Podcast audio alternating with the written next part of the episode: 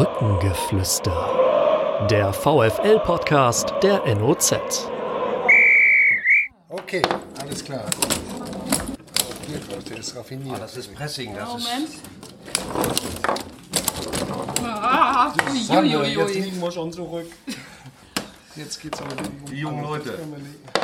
Gegen Akademiker hat man nur so eine Chance, Dirk. Brückengeflüster zum vierten. Der VfL-Podcast der neuen Osnabrücker Zeitung ist wieder auf Sendung und das nach einem grandiosen Spiel, über das wir natürlich ausführlich mit unseren Gästen sprechen werden. Da ist zum einen Dr. Volker Blümel. Er ist Landschaftsplaner und promovierter Biologe, aber vor allem ist er VfL-Fan. Richtig ernsthaft, wie er sagt, seit 2007 und 2008, der Klassenerhaltssaison. Er ist den Fans aus den diversen Foren bekannt als Allwetter-Fan. Ein griffiger, passender Name, wie ich finde. Und dann haben wir hier einen Mann, der, wenn er früher nicht Präsident gewesen wäre, wahrscheinlich Ultra geworden wäre, Dr. Dirk Rasch, der langjährige Präsident des VfL und heutige Ehrenpräsident. Auch er ist heute herzlich willkommen, genauso wie meine Kollegin Susanne Vetter, die gestern im Stadion ganz in Ruhe beobachten konnte. Sie hatte frei und saß auf der Pressetribüne und hatte einen Genuss wie selten zuvor. Ja, man kann es nicht anders beschreiben. War fantastisch. Ich bin immer noch ein bisschen beseelt davon, aber nicht nur ich, unsere Gäste auch, der Grasch war auch gestern im Stadion und ähm, ja, die Augen strahlen immer noch. Ja, definitiv. Also äh, ich habe gestern Abend nochmal äh, nachgedacht, wann ich zum letzten Mal einen so gut spielenden, dominierenden VfL Osnabrück gesehen habe, der das Publikum so mitgerissen hat.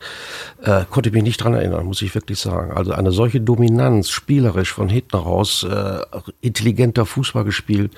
Und die hatten auch einen richtigen Plan gestern, das sah man, das sah man. Und mit diesem Plan haben die Darmstädter, die ja keine schlechten Einzelspieler haben, was Gott nicht, ja, haben die die überhaupt nicht zur Entfaltung kommen lassen. Also auch Kompliment an unser Trainer, wie der die Mannschaft da eingestellt hatte. Wirklich stark. Wie war es in der Ost, Volker? Ich habe gestern ausnahmsweise gesessen, sonst stehe ich auf dem Affenfelsen, aber wir hatten unsere Sponsorenkarten und dann hat man so beide Seiten gesehen und gehört und natürlich einen wunderbaren Blick aufs Spielfeld dann gehabt. Das ist der Vorteil dabei, aber nichts für immer, das zu sitzen. Ja. Hält's einen da überhaupt auf dem Sitz? Nein. Zu, zum Glück auch in den anderen Reihen, zum Teil auch nicht, aber wir sind tendenziell schon aufgefallen, dass wir mit die ersten waren, die hochsprangen. Aber ja, Und wie hat dir das Spiel gefallen? Ich meine, die Frage ist an sich überflüssig, aber wie hat es dich, wo ordnest du es ein? Das kam ja dann doch in dieser Höhe und dieser Dominanz ähm, überraschend, oder? Es gab ja schon einige Superlative letzte Saison, aber ich glaube keinen so hohen Sieg. Und jetzt mit fast dem gleichen Kader, mit ein paar punktuellen Verstärkungen eine Liga höher und dann vier äh, Tore aus dem Spiel raus, ohne einen Standard, vier verschiedene Torschützen, hinten die Null, das sagt doch eigentlich schon alles. Dirk, du hast vorhin gesagt, so ein Spiel hättest du früher als Präsident auch gerne mal gehabt. Alles perfekt und nichts zu meckern. Ja. ja, meine Highlights waren dann natürlich immer die Spiele, wenn wir aufgestiegen sind. Das war dann zwar nicht so spielerisch so stark wie gestern und läuferisch, aber es war eben auch spannend. Und ja, man kann ja diese Generation von Spielern auch gar nicht miteinander vergleichen. Also wir haben uns ja neulich schon mal darüber unterhalten. Also Kevin Campbell, als er bei uns war, war für mich eigentlich den besten Spieler, den ich hier in der, meiner Amtszeit gesehen habe. Aber wenn ich auch mal an Führezeiten denke, an die legendären 60er, 70er Jahre, Herbert Schröder und äh, Wilhelm Mumme und so, äh, man kann es nicht vergleichen, ja. Das wurde ein anderer Fußball gespielt, die waren auch alle nicht so fit, wie sie heute sind. Und vor allen Dingen äh, diese jungen Spieler auch, wie die sich schon heute äh, präsentieren, ne? die kommen natürlich alle aus, äh, aus, ja, aus großen Vereinen, wo sie schon sehr früh eine äh, professionelle äh, Einstellung mitbekommen haben. Und äh, ja, das kann man nicht vergleichen. Und ich muss sagen, gestern sagte jemand hinterher beim Bierchen noch, äh, du, dass die spielen, Borussia Dortmund spielt nicht viel besser. Da musste ich ein bisschen einschreiten. Da ging natürlich schon die Euphorie wieder so weit. Das war schon ein Unterschied. Man hat ja auch gegen Red Bull Leipzig eigentlich gesehen, ne? weil Red Bull Leipzig so schnell und das ist einfach nochmal eine, eine, andere Klasse. Aber was gestern auf dem Platz geboten wurde gegen diesen, ich sag das noch einmal, nicht schlechten Gegner eigentlich, ja, das habe ich eigentlich in den letzten 10, 15 Jahren nicht gesehen, so ein Spiel. Was zeichnet denn die Mannschaft des VfL aus? Was macht sie in, was versetzt sie in die Lage, so aufzutreten, wie sie das tut? Also scheint eine ganz starke mannschaftliche Geschlossenheit da zu sein, ein ganz starker Wille. Es stechen ja auch kaum Einzelne heraus und so ein vielleicht etwas besonderer, spezieller Charakter wie, wie Marcos Alvarez scheint sich ja auch im Moment ganz gut einzufügen, auch wenn er erst in der zweiten, zweiten Aufzug kommt, äh, macht dann regelmäßig Tore, wenn er reinkommt. Also ja, so muss es doch eigentlich sein. Es sticht kaum ein Einzelner vor die Gesamtleistung. Trotzdem, wen hättet ihr denn gestern hervorgehoben aus dem Spiel, Susanne? Ja, für mich war es Mark Haider. Also ähm, ich fand ihn, fand ihn wirklich äh, stark, wie er gelaufen ist. Äh, ich musste ein bisschen daran denken, an dieses Interview, was er vor der Saison äh, gegeben hat mit, mit Markus Alvarez zusammen, wo Markus Alvarez gesagt hat, Heidi, es geht hier immer noch um Fußball und nicht um Leichtathletik. Aber gestern hat man gezeigt, dass er beides beherrscht und ähm, wie er die Tore vorbereitet hat, wie der geackert hat gestern. Also klar, die Jungs, die jungen Spieler, Amenido, Uahim, Agu, war natürlich super, aber für mich gestern Mann des Spiels äh, mein persönlicher Mark Haider. Also ich sehe, äh, ich sehe es so ein bisschen äh, äh, wie mein Nachbar, also äh, hervorheben gestern wäre fast ungerecht ge- allen anderen Spielern gegenüber. Also ich fange mal an mit dem Trainer.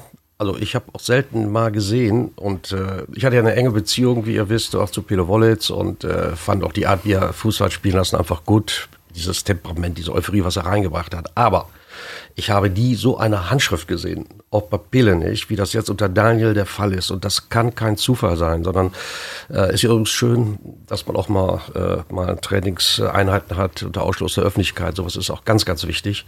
Und äh, also ich fange mal mit dem Trainer an. Äh, und dann äh, ist es für mich total überraschend. Äh, Wir sind letztes Jahr aufgestiegen, haben so dominant die Liga eigentlich beherrscht, weil wir mit Aldini, mit, mit Trapp und Kuka Engel äh, einfach eine richtig gute Abwehr hatten. So, und Susac hat gestern auch nicht, gesp- hat gestern auch nicht gespielt. Äh, und dass es jetzt gelungen ist, also mit Guganik und mit äh, Moritz Heyer und äh, auch mit dem Holländer von Aken, der gekommen ist, der mir sehr gut gefallen hat, der sehr ruhig, abgeklärt. Also wenn man mich gefragt hätte nach dem Spiel und ich hätte nicht gewusst, wo der Junge herkommt, ja, hätte ich sofort gesagt, er kommt aus Holland. Äh, der hat so abgeklärt, so sicher die, die Pässe, auch wenn ein oder zweimal nicht so ankam, aber das ist einfach intelligent, wie er Fußball interpretiert von hinten. Will also sagen, wir haben jetzt neue Hat er dich ein bisschen erinnert an Dave de Jong? Obwohl das ein anderer Spielertyp Anna- war, aber Anna- aber Dave de Jong, muss ich mich noch mal an dieses Hackentor erinnern, wo war das nochmal im Pokalspiel? Das weiß ich nicht, ob er das hinkriegt, aber äh, ah, das ist schon eine sehr intelligente Art und Weise. Also wenn man bei Ajax in der Schule gewesen ist, dann weiß man meistens ein bisschen mehr als andere. Das ist so. Also zusammengefasst, dass wir es geschafft haben, unsere sehr erfolgreiche Defensive also ja nicht nur zu ersetzen, sondern nochmal zu toppen. Also das ist für mich die Überraschung. Und was ich vor der Saison äh, auch im Freundeskreis immer wieder gesagt habe, ähm, der Amenido, der ist ja eigentlich, äh, ja, Daniel hat ja kaum Stamm, richtige Stammspieler. Zwei, drei, Blacher und Tafazov haben immer durchgespielt und der Torwart. Aber ähm, das äh, Amenido äh, hatte ja immer so Höhen und Tiefen. Ja? Aber ich fand gestern sah man, dass der mit seiner Schnelligkeit einfach ein Potenzial hat für die zweite Liga. Das hat nicht jeder, der vielleicht in der dritten Liga etwas besser ausgesehen hat. Aber der hat das Potenzial. Und von Felix Agu müssen wir gar nicht sprechen. Also der Junge, hoffentlich sehen die, äh, hoffentlich wird er nicht zu oft beobachtet. Gut, Volker, wahrscheinlich bei den Fans geht jetzt schon die Sorge um, gerade die drei Youngster, Anis Uaim, Etienne Amenito und Felix Agu, beide, alle drei äh, sind äh, mit auslaufenden Verträgen. Da spricht man nach dem Spiel auch schon mal drüber, Mensch, wer holt uns die jetzt weg? Äh, klar, aber ich denke, im Moment genießt man erstmal den Moment und hofft dann darauf, dass wir so eine gute sportliche Führung haben, dass Benjamin Schmiedes da schon irgendwo im Blick hat. Und wenn es da nicht anders sein soll, äh, dass dann rechtzeitig verlängert worden ist und dann doch noch der ein oder andere Euro fließt hoffentlich. Aber klar, wer sich so zeigt, äh, wird natürlich immer für größere und zahlungskräftige Vereine attraktiv, aber sollten erstmal froh sein, dass es so ist, wie es ist. Und letzte Saison hörte man oft, dass so junge, schnelle, ballsichere Spieler wie Uahim, wie Amenido, wie Felix Agu in der zweiten Liga mehr Räume hätten. He heißt das immer so. Und ich finde, das hat man im Moment die letzten Spiele ganz gut gesehen, dass es ein Stück weit wirklich so ist, dass die sich besser entfalten können als in der dritten Liga bisher. Die sind ja auch gegen Leipzig sehr, ähm, ja, einfach selbstbewusst aufgetreten schon. Ja, wie, wie der gut den Timo Werner da einmal abgekocht hat, das, da stand man ungläubig davor. Also das, das war, Aber, ja, aber für mich war wirklich, äh, es ist aber auch eine richtige Überraschung, dass unsere beiden Sechser, Blacher und Tafazova, nahtlos so weiterspielen in der zweiten Ja. Liga. Also das, das wundert mich jetzt wirklich. Ne? Man, die einen, es gab durchaus Zweifler. Äh, Ja. ähm, Tafozov hat die zweite Liga noch gar nicht gespielt. Blacher relativ kurz, war ja ganz früher in Aalen mit Daniel Thun. Und das ist sicherlich äh, auch auffällig, wie die beiden ihr Spiel durchziehen. Aber ich glaube, das ist auch das äh, Markante an der Entwicklung der Mannschaft, dass sie ihr Spiel durchzieht, dass sie sich nicht äh, auf eine neue vermeintliche zweite Liga einstellt und mit den üblichen Methoden dort versucht, den Klassenerhalt zu erkämpfen, sondern ich glaube, dass der Erfolgsweg losgegangen ist in dem Moment, in dem Daniel Thune nach dem 2-0 gegen Aalen als erstes gesagt hat, wir wollen in der zweiten Bundesliga nicht nur auf Klassenerhalt spielen, wir wollen die zweite Bundesliga bereichern. Das war im Grunde der Startschuss für die Jungs zu sagen, wir gehen unseren Stil weiter, wir entwickeln uns weiter und ähm, wissen, was wir können. Und wenn man gesehen hat, wie die Mannschaft gestern gepresst hat, wie sie attackiert hat, mit welcher Leidenschaft und wenn man dann weiß, wie viel Laufvermögen, wie viel Fitness und wie viel Willen und Bereitschaft dazugehören, dann äh, kann man nur den Hut davor ziehen. Und als sie das 1 zu 0 geschossen hatte, wollte sie das 2 zu 0. Und nach dem 2 zu 0 wollte sie das 3 zu 0 mit aller Macht, als ginge es darum, einen Rückstand aufzuholen. Und auch nach dem 4 zu 0 hat man noch gesehen, wie Mark Haider äh, mit, mit letzter Wucht und Konsequenz immer noch die gegnerischen Abwehrspieler ja. attackiert hat. Das waren für mich, das waren für mich persönlich die Highlights an diesem Abend, wie die Mannschaft das angegangen hat. Das war jetzt ein langer Monolog. Entschuldigung dafür. ja. Das passiert mir immer wieder. Aber dafür haben wir unsere Technik mit Uli Bunzmann, der schneidet das. Der schneidet alles raus. weg, ja, genau. Aber, aber, aber jetzt würde ich doch ganz gerne nochmal auf, bevor ich mit Dirk nochmal über Daniel spreche und seine jungen, wilden Jahre und natürlich die jungen, wilden Jahre von Dirk als Präsident, nochmal mit euch sprechen über den sogenannten Stimmungsboykott. Es war ja kein Boykott, es war ein Verzicht. Die Ultras haben also mit äh, recht schlüssiger Begründung erklärt, warum für sie die Montagssymbole, äh, die Montagsspiele Symbol für eine negative Entwicklung des Fußballs sind. Sie haben gestern geschwiegen. Es gab keine Trillerpfeifen, keine Tennisbälle. Volker, wie ist dein Standpunkt als, als Allwetter-Fan zu dieser ganzen Aktion und wie siehst du die Montagsspiele? Also inhaltlich gehe ich es voll mit. Also persönlich komme ich mit Montagsspielen, äh, wenn sie zu Hause sind, wunderbar klar. Äh, macht auch mal Spaß, äh, in der Woche abends loszugehen. Aber die englischen Wochen haben wir auch schon. Und ich war letzte Saison auch auf dem Montag in, in Rostock, auch für die Fanabteilung, weil sie noch einen Bullifahrer brauchten. Und das ist dann eben die Kehrseite. Der einzige Vorteil war, dass Montag die Autobahn vielleicht ein bisschen freier ist als Freitagmittag, aber ähm, da ist ein ganzer Arbeitstag weg und der Dienstag ist, ist auch kaputt. Das können viele sich gar nicht leisten. Die müssten sich wahrscheinlich dann zwei Tage Urlaub nehmen. Ich kann das so als Selbstständiger ein bisschen flexibler regeln, deswegen bin ich da, glaube ich, auch einfach selber nicht repräsentativ. Es konnten einfach viele nicht mitmachen. Und äh, ja, das Fußball gehört einfach aufs Wochenende. Freitagabend finde ich persönlich auch toll, hat man noch viel vom Tag vorher und ins Wochenende rein. Das ist vielleicht schöner als sonntags nachmittags, aber irgendwo da in dem Bereich ist es äh, doch schon optimal aufgehoben.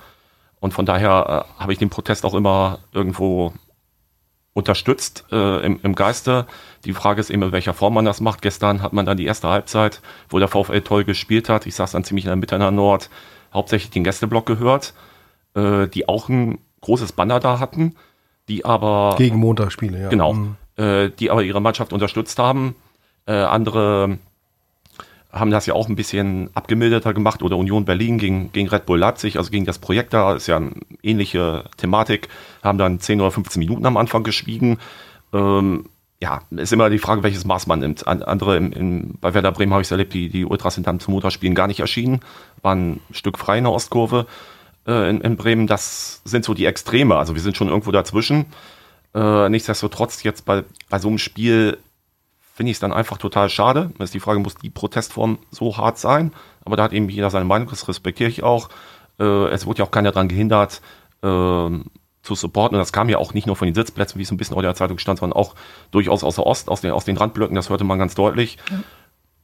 ja, nichtsdestotrotz, ich hätte es anders schöner gefunden. Und wenn DFL, DFB ankündigen, es abzuschaffen, natürlich muss man kritisch sein. Man muss es nicht zwangsläufig glauben erstmal alles, was, was angekündigt wird, aber man kann auch sagen, gut, wir vertrauen erstmal drauf, da gibt es eine Ankündigung, äh, halt nochmal ein, großes Banner hoch und wenn dann äh, die Ankündigung nicht umgesetzt wird und man sich als Fan getäuscht fühlt, äh, dann wäre ich auch sofort dabei, äh, auch ganz hart zu protestieren. Im Moment, ebenso aus der Gesamtsituation, fand ich es ein bisschen schade. Ja, also ich, äh, dem ist eigentlich kaum noch was hinzuzufügen. Das ist, ich teile die Position total.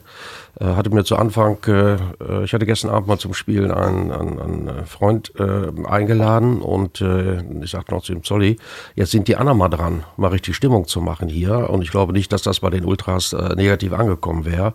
Also ich habe da schon auf unsere Umgebung, die Leute waren auch schon ganz schön unterwegs da von der Stimmung her. Ist natürlich nicht vergleichbar, wenn die da in der Auskurve einfach die Stimmung anheizen. Das braucht ein Fußballspiel. Also ich bin auch, ich glaube auch, dass einige von den Ultras das auch nicht so ganz selber toll fanden, nicht? weil man ist ja doch im Moment sehr, sehr beeindruckt von der Mannschaft, von diesem Aufschwung, äh, der hier auch in dem Club ist und das äh, dazu tragen ja nun mal die Ultras entscheiden auch mit bei, speziell auch bei den Ausland Auswärtsfahrten, das ist ja extrem. Äh, das ist nicht über dem VfL so, das ist ja generell so. Also äh, ich habe Verständnis dafür, dass sie das vor allen Dingen auch durchgezogen haben. Ich glaube schon, dass noch eine Diskussion da gewesen ist, sollen wir es machen, sollen wir es nicht machen. Sie haben es durchgezogen und das hat ja dem Spiel das ist ja nun auch mal äh, überraschend und es ist ja auch nicht irgendwie jetzt despektierlich gegenüber den Ultras, sondern trotzdem ist der Funke rübergekommen trotz Boykott. Aber das sollten äh, die Ultras jetzt nicht selbstkritisch sehen. Äh, das hat sich eben so ergeben, weil die Mannschaft uns einfach mitgerissen hat. Ja? Und in den 90 Minuten, muss ich ehrlich sagen, denke ich lieber denke gar nicht. Entschuldigung, lasse ich mich leiten von so einem Fußballspiel und da interessiert mich das ganze politische Drum und Dran gar nicht. Nach dem Schlusspfiff ist es natürlich schon wieder was anderes oder heute Morgen. Ich habe gestern mit Etienne Armenino noch gesprochen, kurz nach dem Spiel. Und da meinte er so, wir wollten schon ähm, auch eine Show abziehen, dass die äh, Fans auch von Anfang an mitgerissen werden. Und ich finde, dass es auf jeden Fall sehr gut gelungen ist. Und dass man auch gemerkt hat, wie so, wenn eben nicht aus einer Richtung ähm, ständig ein äh, Support kommt ähm, und die anderen Fans auch mal gefordert sind, dass das auch sehr interessant ist, wie so ein Fußballspiel dann mhm. die Zuschauer und die Mannschaft, wie die so eine Wechselwirkung entwickeln. Ne? Ja war vielleicht auch ein bisschen skurril, äh, dass ausgerechnet so ein wirklich außergewöhnlich tolles Spiel das ganze ja. andere Ambiente Flutlicht brennt. Es war relativ warm. Das Stadion war pickepacke voll. Also ich, bei, bei 14.000 Zuschauern waren wohl nicht mehr viele Heimplätze äh, offen. Es war nahezu ausverkauft und äh, dann dieses mitreißende Spiel und das 1 zu 0 ziemlich früh und dann dieser Boykott. Das wäre an irgendeinem kalten Novembertag, äh, wo dann am Ende 0 zu 0 oder 1 zu 1 rauskommt, äh, ganz anders gewesen, weil da ist, ist dann außer der Ostkurve nicht zu hören. Also genau das Gegenteil. Mhm.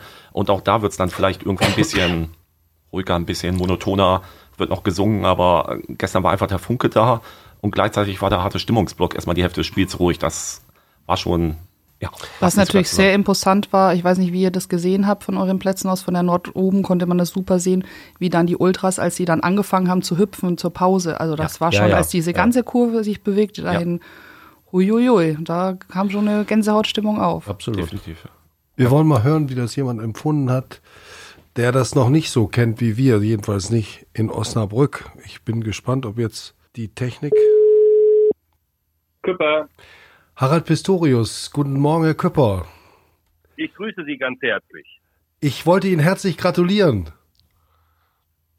Ähm, ja, ich habe am 20. Februar Geburtstag zum Stadionpunkt.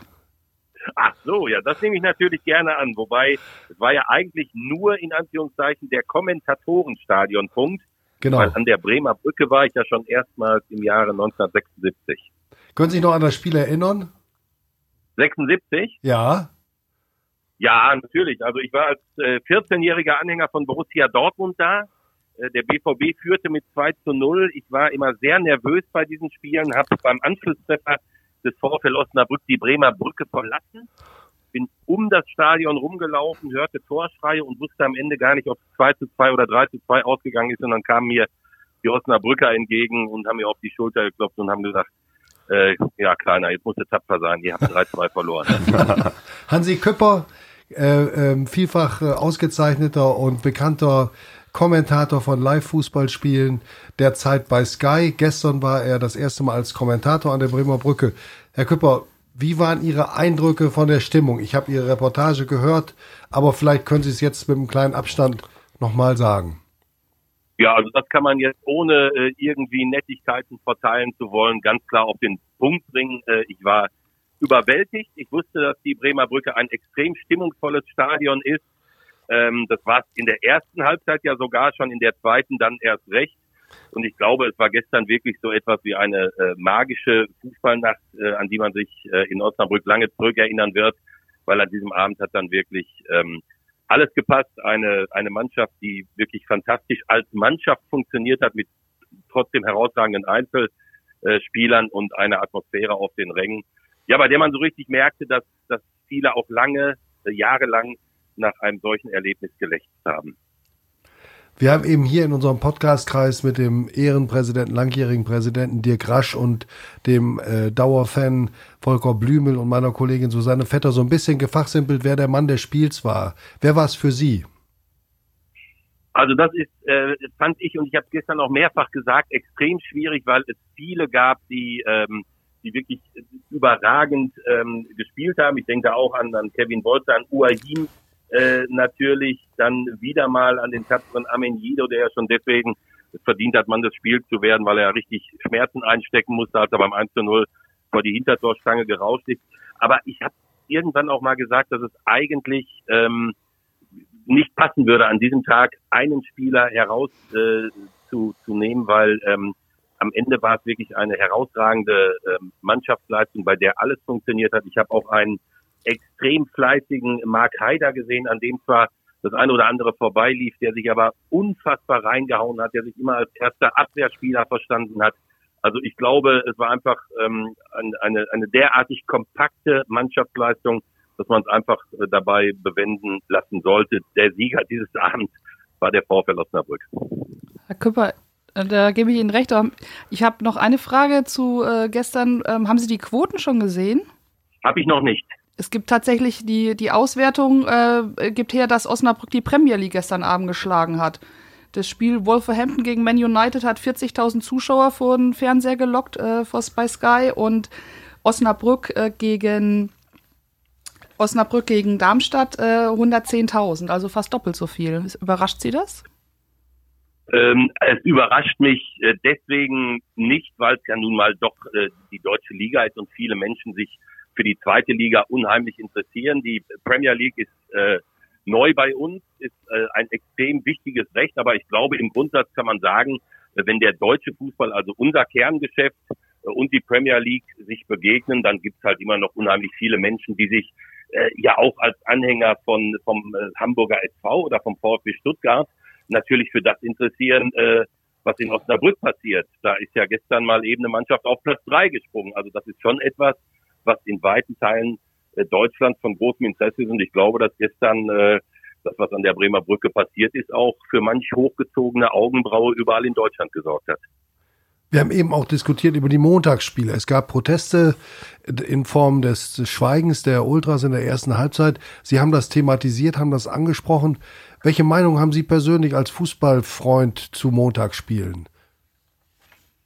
Äh, also ich bin, was zum Beispiel das Montagsspiel in der zweiten Liga angeht, das ich ja lange Zeit auch damals schon zu DSF-Zeiten begleitet habe, anderer Meinung.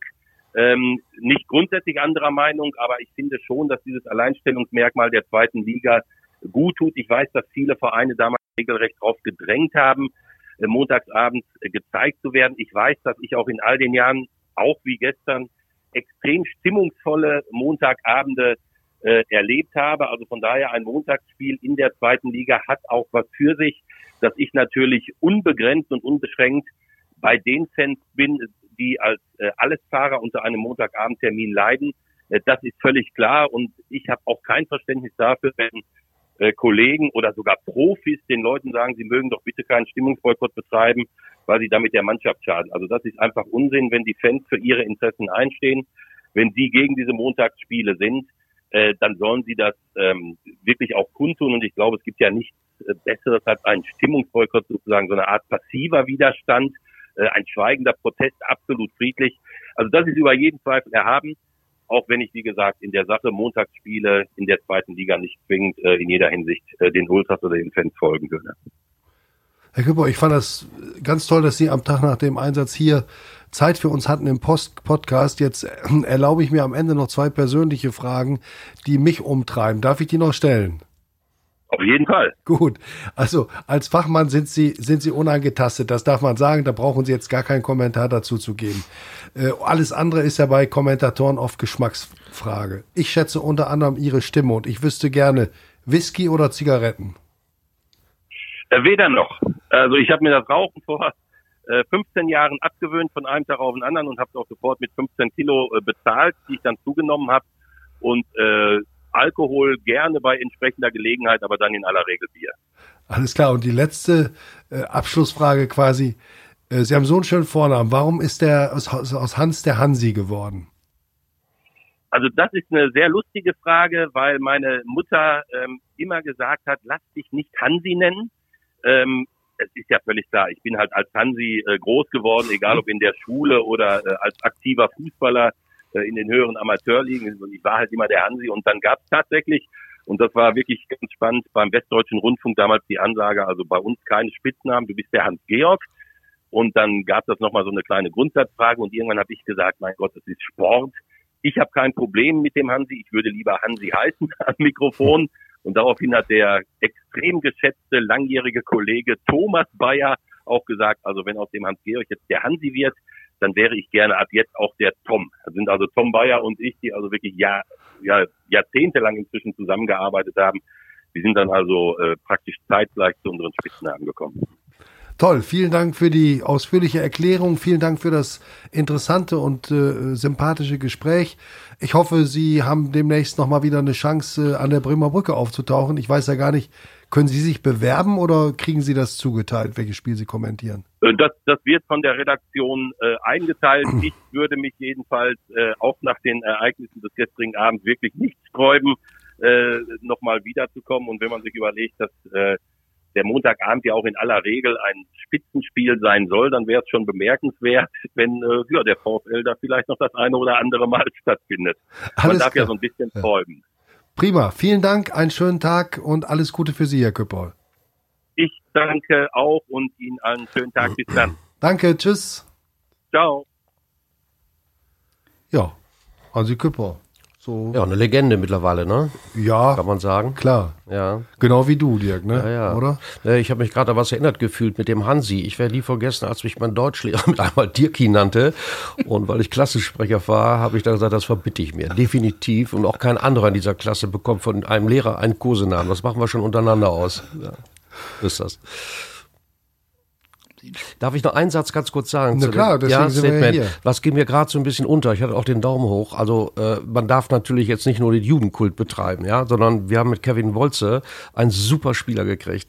Also ich weiß noch damals linke Seite, als sich herauskristallisierte, dass Alex Dercho äh, ähm, zu dem ich heute aber noch ein sehr, sehr freundschaftliches Verhältnis habe, äh, dass das nicht weitergeht wegen seiner Verletzung, als der Koker dann äh, ausfiel. Äh, und ich mit Lothar mal haben wir zusammengesessen und ich hab gedacht, du Mensch, was ist mit dem Wolze? Duisburg steigt ab. Wie, der Wolze, das war immer so ein Spieler, der mir sehr gut auf der linken Seite gefallen hat. Jetzt hatte er ja leider diesen einen Querpass da gegen Red Bull Leipzig und dann auch dieses unnötige äh, Foul da, ein Platzverweis, aber der war gestern überragend. Als der die Kugeln nahm, habe ich zu meinem Nachbarn gesagt, ne, ich sag, weißt du was, da, da ist jetzt, da kommt ein Tor bei raus. Der hat die Sachen in die Hand genommen. Gut, ich habe mir das heute Morgen nochmal angesehen. Äh, Das war natürlich schon, also so zwei Doppel, der Doppelpass kann man nicht sagen, aber dieses Direktspiel in dieser Form, das passte zum gestrigen Abend. Ne? Es, das ist einfach alles gelungen. Ne? Ja, ein ist so- Doppelpass mit zwei Anspielstationen. Ja, oder so, ja, ja, ja, ja. Und die hat zu dritt die komplette Hintermannschaft von Darmstadt Ja, ausgehebelt. ne? ja. Also Top-Verstärkung. Der hat ja acht Tore als äh, defensiver Spieler in Duisburg letztes Jahr gemacht. Ne? Und noch ein paar Vorbereitungen. ein paar Vorbereitungen. Ja, und gestern hat man gesehen, warum. ne? Ja. Also, wie gesagt, er hat Ja. ein bisschen enttäuscht mit der etwas dummen Aktion gegen Heidenheim, mit dieser unglücklichen Aktion gegen Leipzig und jetzt seit gestern wissen wir, glaube ich, wo, äh, was wir an ihm haben. Darf gerne so bleiben. Ja, das darf so bleiben. Volker, du hast ja gesagt, 2007, 2008 war deine erste Saison, da war Dirk Rasch schon äh, fast zehn Jahre, ne, zehn Jahre Präsident. Was hast du für eine Erinnerung an ihn und äh, wie hast du seine Präsidentschaft in Erinnerung und die Zeiten? Ja, es, äh, es war damals sehr familiär alles. Hatte sicher alles seine Vor- und Nachteile, ist lange drüber gesprochen worden, aber insgesamt man fühlte sich im Verein schon irgendwie gut, gut zu Hause und äh, ja, gut, damals, als das so gut lief, dachte man auch, ja, es passt alles super zusammen. Passt das auch, als dann ja, der erste Abgang von Pele Wollitz und so, dann hat so ein bisschen geknatscht, aber damit mit Baumann mit dieser Pokalsaison, das, das war dann einfach so diese verschworene Gemeinschaft. Dann kam dieser Wettskandal raus und dieser legendäre Auftritt da mit Tommy Reichenberger äh, vor der Ostkurve, was wir dann 4 zu 1 gewonnen haben gegen Dortmund 2, äh, das war so ein unheimliches Zusammengehörigkeitsgefühl. Und das ist dann später mit dem nächsten Abstieg, dann ist ja alles ein bisschen kaputt gegangen. Und jetzt kann man froh sein, dass es den Verein überhaupt noch gibt im Profifußball und dass wir uns so wieder, wieder aufgefangen haben nach diesen ganzen Turbulenzen, auch äh, auf den nicht sportlichen Ebenen. Der Dirk, du hast eine Präsidentschaft gehabt, die reichte für mehrere Präsidenten, ne? Ja, ich war schon fast auf so einem Richtung Rekord. Äh, also äh, es war eine lange Zeit, 15 Jahre. Also ich, ich habe diese Zeit äh, sehr, sehr, unterm Strich sehr, sehr positiv alles in Erinnerung. Auch diese Höhen und Tiefen gehört eben zum Leben dazu, wenn ich das als älterer Herr so formulieren darf. Ähm, diese, es wird ja, es wird ja sehr oft immer gesagt, ja, aber viermal abgestiegen. Aber da kommt natürlich sofort von mir, aber wieder auch viermal aufgestiegen und einmal die Liga mit Pele damals gehalten, eine Saison. Also äh, ich meine, man darf ja nicht so vergessen, als wir angefangen haben damals, ich meine, der Verein war wirklich am Boden. Das ist jetzt nicht, dass er überschuldet war oder all diese Probleme, die heute mit den ganzen äh, DFL-Auflagen zusammenhängen. Das war ganz was anderes. Ne? So und wir hatten, glaube ich, noch 600 Zuschauer im Stadion und mussten wir gemeinsam mit Volker Schock, der diese Sache wirklich damals ja auch federführend in die Hand genommen hat, eine ganz starke Persönlichkeit zu der damaligen Zeit. Ob Volker heute im heutigen Fußball, ob er da noch reinpassen würde, wage ich zu bezweifeln. Äh, weil diese Typen wie er, ja, die, die haben leider so ein bisschen aus, leider so ein bisschen ausgedient. Ab und zu gibt's noch mal so einen, ja, äh, aber äh, Ewald Lieden zum Beispiel, ja, aber das ist alles heute so, so sehr, sehr, alles nur noch auf, wirklich auf Kommerz und auf, auf alles muss konform sein. Ne? Es, ist, es ist diese, diese, diese Kratzer, auch dieses bisschen dreckige am Fußball, was wir doch alle so geliebt haben und das geht so ein bisschen weg.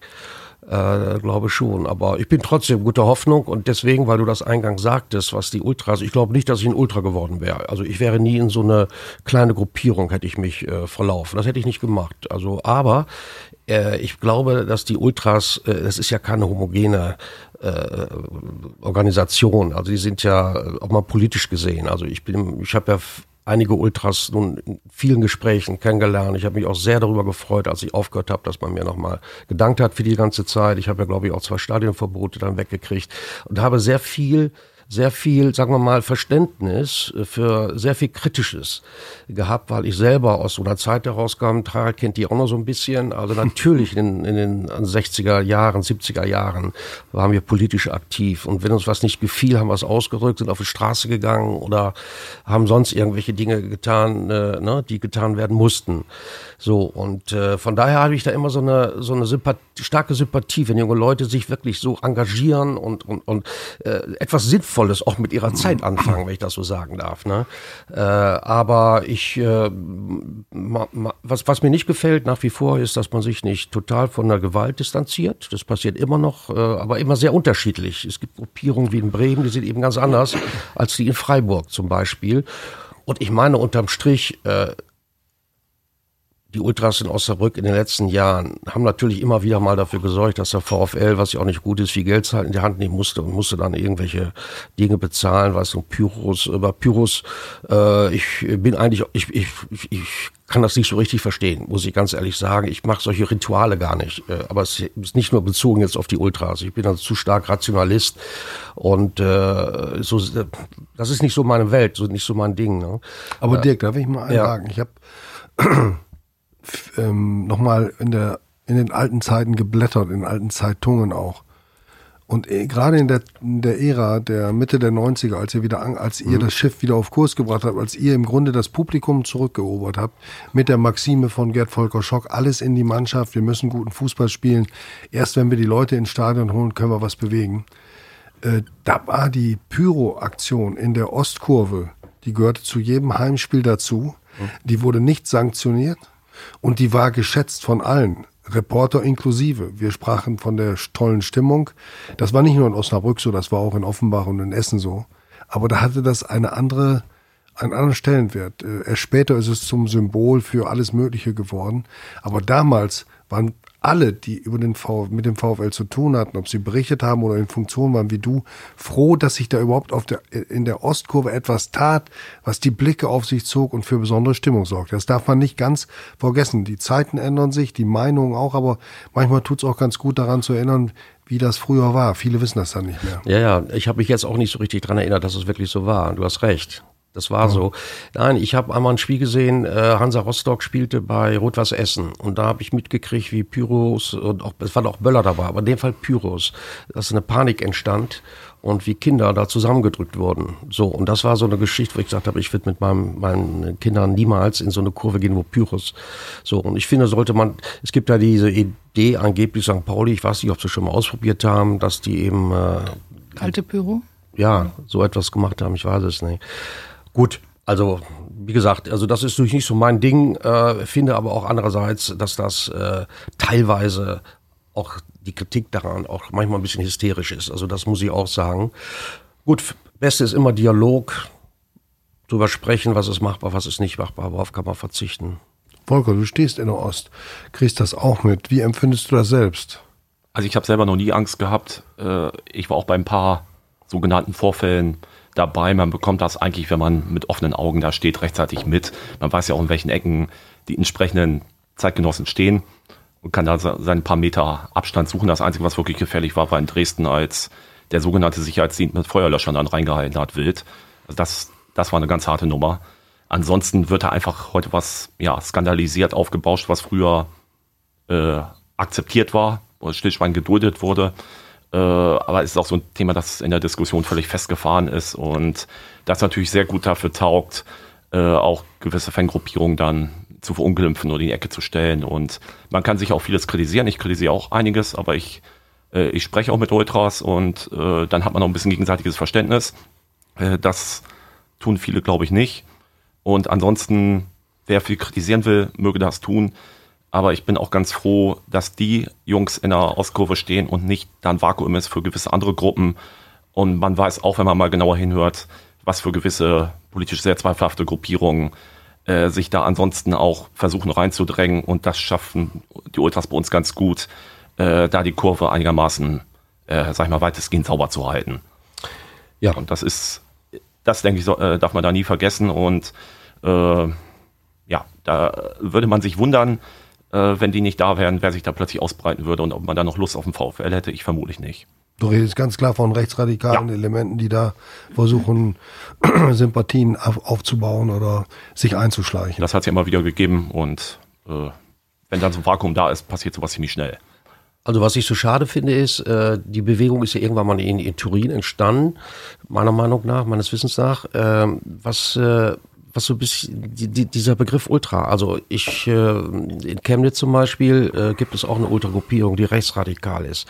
Ich kann nicht verstehen, warum es so einige Gruppierungen sich Ultras nennen und haben einfach äh, einen rechtsradikalen Hintergrund. Ich finde, da sollten die Ultras mal untereinander mal dafür sorgen, dass man da mal aufräumt, dass man das vielleicht alles ein bisschen äh, auseinanderhält. Also ich glaube, das ich bin be- bestimmt kein Ultra-Experte, aber das passt, glaube ich, nicht zu der gesamten äh, Denkweise der Ultras. Es ist keine in sich geschlossene Organisation, in der es feste Abläufe äh, gibt, sondern da ist doch die Autarkie und die, äh, die Freiheit für, für jede Gruppe steht da, ist da das höchste Gut, glaube ich. hm? Ja. Also eins vielleicht noch, wenn ich das äh, dazu sagen darf, also die Ultras äh, sind natürlich, äh, also wenn man der Meinung ist, äh, dass das ein Volkssport bleiben soll, dass das nicht nur dem Kommerz alles, aber wirklich auch alles äh, preisgegeben wird, damit die kommerziellen Interessen von Sponsoren und von äh, TV-Anstalten im, äh, im Vordergrund stehen, sondern das ist einer der ganz ja, ganz entscheidenden äh, Gruppierungen oder die einzige eigentlich, die sagt, stopp, der Fußball gehört nicht nur euch ganz alleine, der gehört auch uns. Und wir wollen drei Dinge, vor allen Dingen, das ist vernünftige Anschlusszeiten, wir wollen auf jeden Fall die Stehplätze äh, erhalten, ganz wichtig, und wir wollen nicht wie in England äh, an, an der Preisspirale nach oben drehen, äh, wo die Gelder ja bei den Pay-TV äh, eins zu eins die Erträge da aus den, äh, ja, die, die Erträge aus den Verträgen in den Taschen der Spieler und Berater landen und die die Plätze, die Stehplätze, nee, die Sitzplätze, die es ja in England nur noch gibt,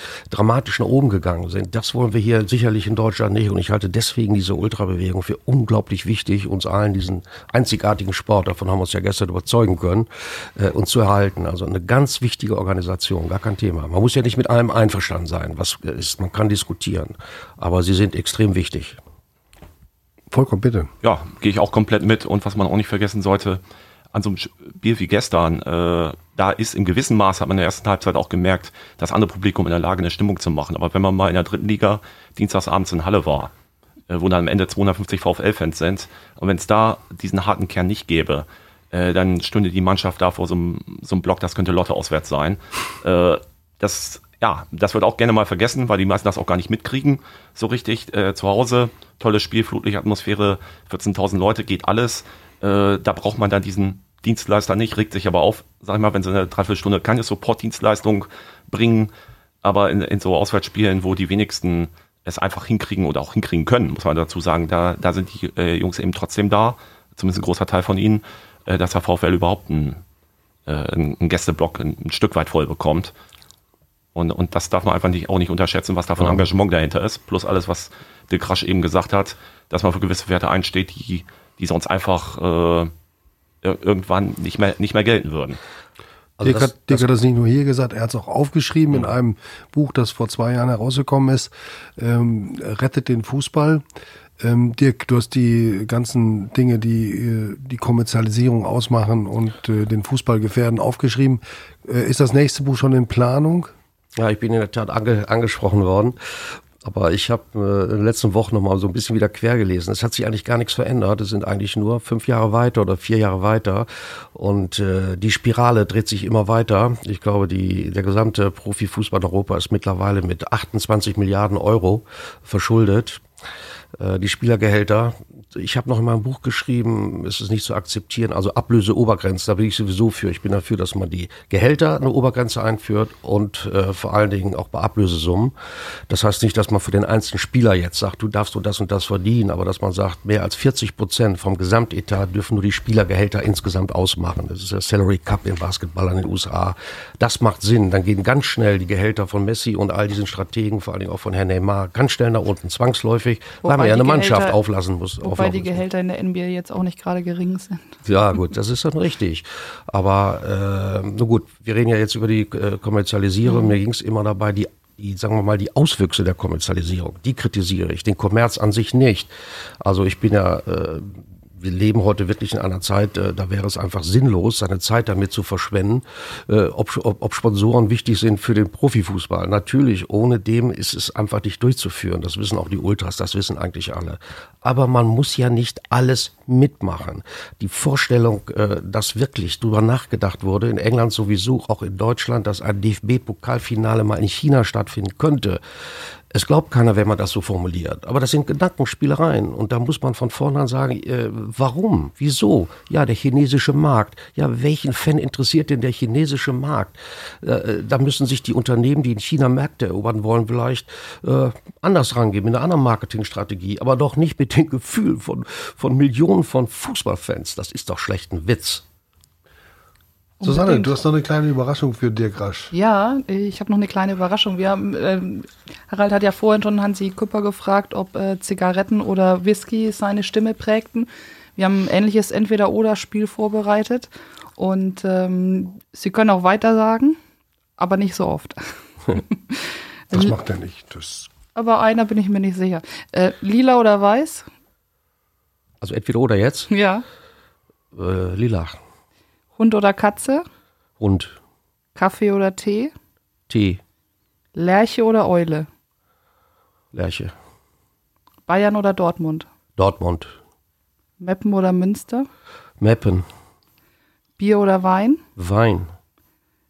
Rot oder weiß? Rot. Theater oder Kino? Theater. Tennis oder Golf?